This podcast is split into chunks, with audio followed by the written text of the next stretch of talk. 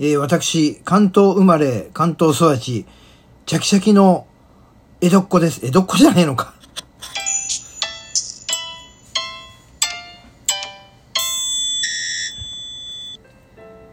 はい、皆さんこんにちは。ポジティブラジオテトラポットの上から、この番組は日本のクリエイターたちに夢と希望、愛と勇気を与えるため、日々奮闘しているウェブディレクターが本能のままにお届けしている番組です。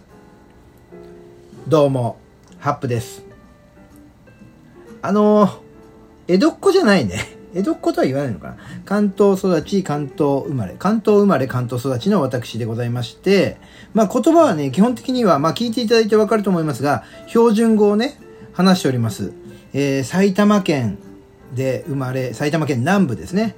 えーに私は生息しておりますが、活動拠点も埼玉県南部、それから東京都、千葉、神奈川あたりをね、うろうろしている、えー私でございますが、えー関東圏で生まれ育ったということもあって、言葉はね、基本的には標準語なんでございます。はい。えーなんですけれども、たまにね、えーチャットだったりさ、あのー何？メッセージのやり取りだったりね。うん。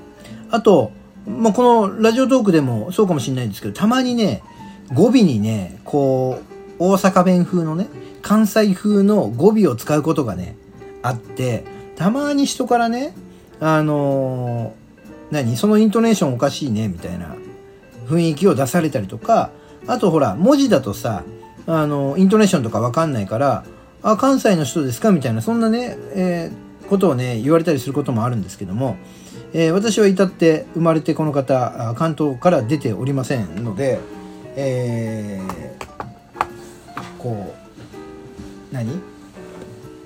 大阪、西の方には全く縁がないというか、ルーツは全くない人間なんでございますが、この、なぜじゃあそういうね、イントネーションというか語尾にね、こう関西風の語尾を使うのかと言われるとですね、こうな、あのね、私なりにね、こう思うことがあって、例えばさ、あの、誰かにね、そうだな、これどう？とかって言われて、どう？とかっていうか、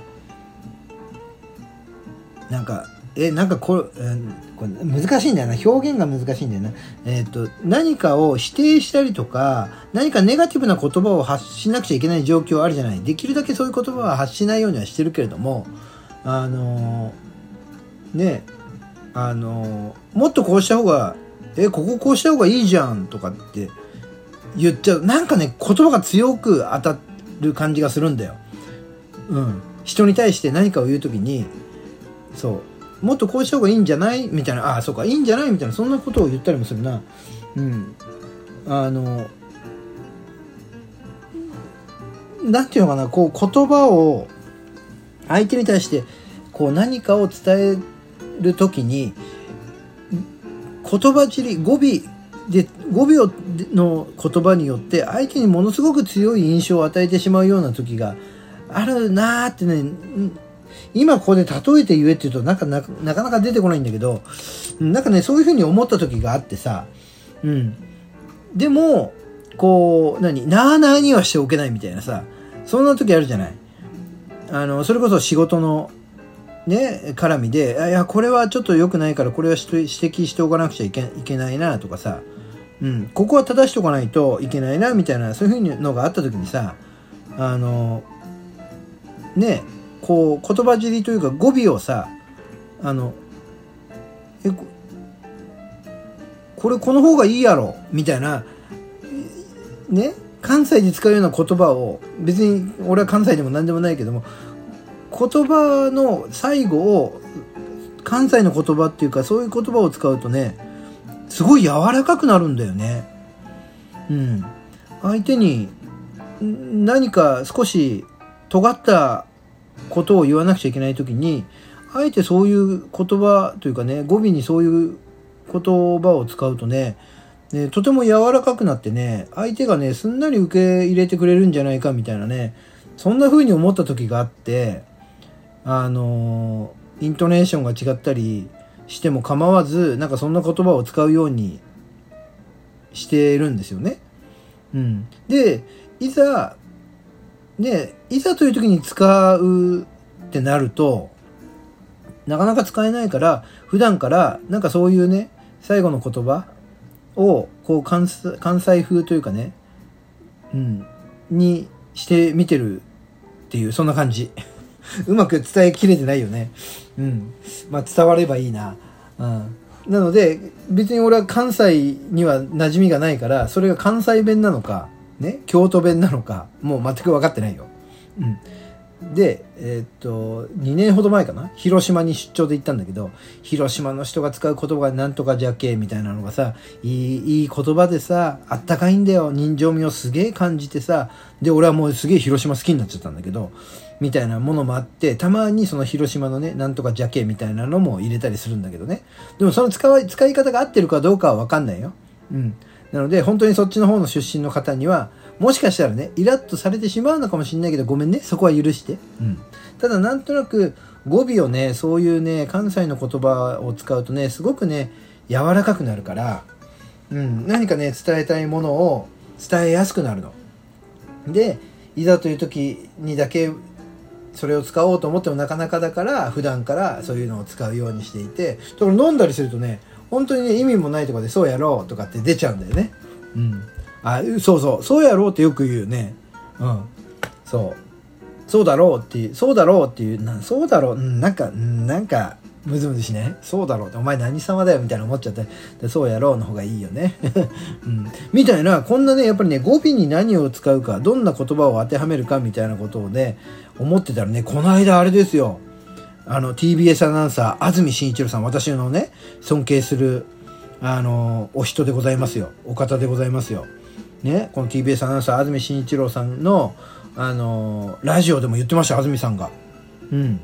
あの、社内の会議とかでもね、あの、コンプライアンスというものが今ね、大きく取り立たされてるから、あの、部下とかね、後輩とかに、あまり強く当たると、このコンプライアンスに問題になるんじゃねえかというね。彼も同じようなことを考えてるわけですよ。面白いよね。うん。で、アシスタントの人に、それ考えすぎじゃないですかみたいなことを言われてたけど、でも安住さんはね、うん、あの、いや、考えすぎじゃないんで、そう、それぐらい思ってる方が、あの、ちょうどいいんだみたいなね、ことで言ってましたけども、やっぱりそこでやっぱ語尾、語尾を気をつけるみたいなことを言ってた。うん。そう、そうだよね、とか、えーそうだと思うわ、みたいな。うん。そう。あの、いや、なんとかだわ、みたいな。そんな風になんとか、なんとかでしょうっつって言い切っちゃうんじゃなくて、そう思うわ、みたいな感じで言うだけで、なんかね、やっぱり、あの、相手にね、に、こう、の伝わり方がね、柔らかくなるってね、安住さんも言ってた。うん。安住さんのラジオを、ね、13年聞き続けたことで、安住さんと同じ思考になったのかもしれんな。俺。ねうん、私、とうとう、安住さんと同じ、ね、あの、考え方に行き着いたのかもしれん。うん。それ嬉しい限りやな。うん。うん。だからね、そう、そんな感じで安住さんも言っていた通り、やっぱりね、あの、まあ、コンプライアンスを意識してる。まあ、これは多分ね、安住さんの話を盛り上げるためのね、うん、あの表現だから、これ話、話8分の3で聞かなくちゃいけないんですけども、うん。話8分の 3? 安住さんは話8分の5って言うんだよな。そう、話8分の5ぐらいで聞かなくちゃいけないけども、ね、ちょっと控えめにね、あの、聞かなくちゃいけないけど、でもね、やっぱそう、その通りだよ。うん。そう、語尾を柔らげ、柔らかくして、相手に、ね、あの、言いたいことを伝えながらも、こう、嫌な思いをしなくて済むみたいな、そういうね、あの、言葉を使えるんだったらそっちの方がいいじゃない？うん。